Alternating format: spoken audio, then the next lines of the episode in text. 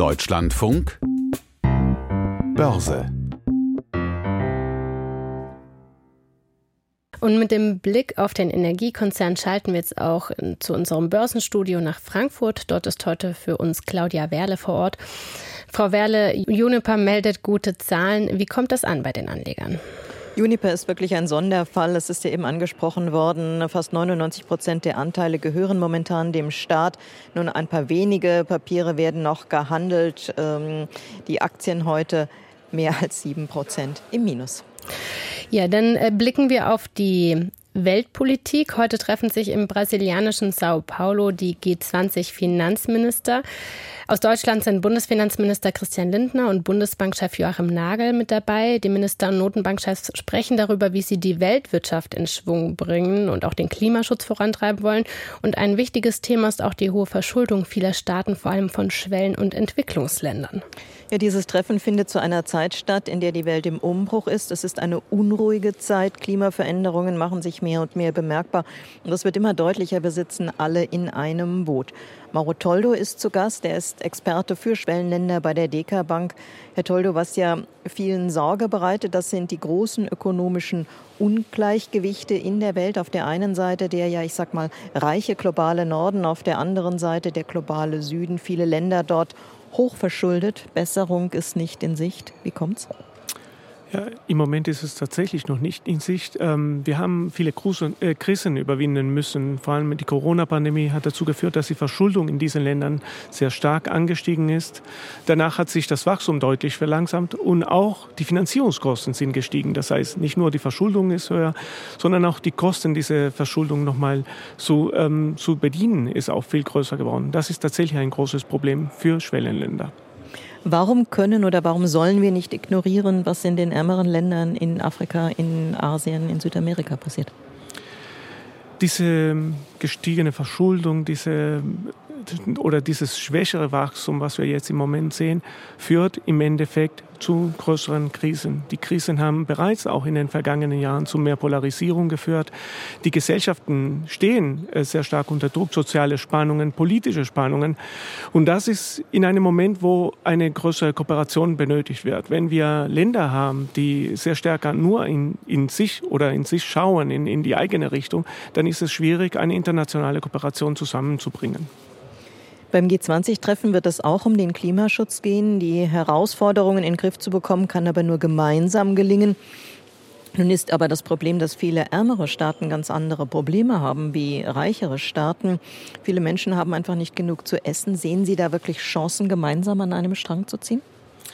Ich sehe eine wichtige Chance in diesem Jahr. Also wir haben bereits letztes Jahr mit Indien in der Präsidentschaft der G20, dieses Jahr mit Brasilien, nächstes Jahr mit Südafrika, andere Länder, die jetzt ähm, stärker in den Fokus kommen. Die versuchen jetzt die internationalen Institutionen äh, etwas mehr Gewicht da zu bekommen, mehr den eigenen Blick in diese Problemlösung zu bringen. Und das heißt, es wird jetzt ein bisschen stärker geöffnet. Es sind nicht nur die USA und Europa, die jetzt für die Problemlösung im Vordergrund stehen, sondern auch viele von den Ländern aus dem globalen Süden. Was muss die internationale Staatengemeinschaft tun?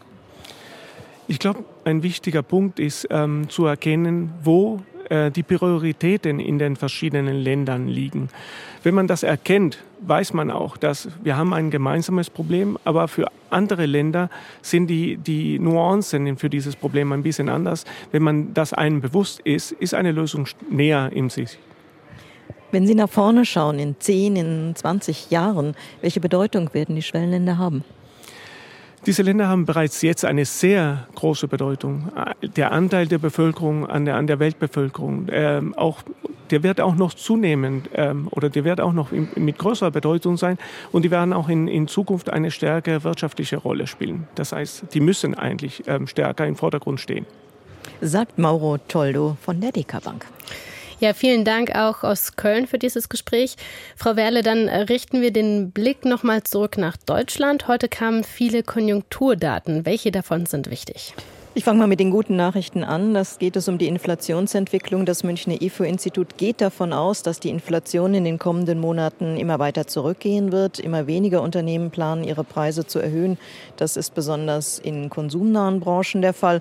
Was nun die wirtschaftliche Entwicklung angeht, die deutsche Wirtschaft dürfte auch im ersten Quartal schrumpfen, so die Prognosen des DIW und dass in diesem Jahr die Insolvenzen steigen werden, was der Kreditversicherer Allianz Trade prognostiziert.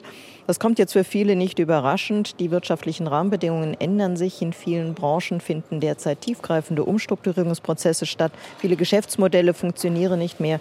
Und was man auch nicht vergessen darf, während der Corona-Pandemie wurde die Insolvenzantragspflicht ausgesetzt. Also Firmen, die eigentlich insolvent waren, die hatten eine Schonfrist bekommen und diese Sonderregelungen gelten nicht mehr. Also was wir jetzt sehen, ist so etwas wie eine Normalisierung der Verhältnisse.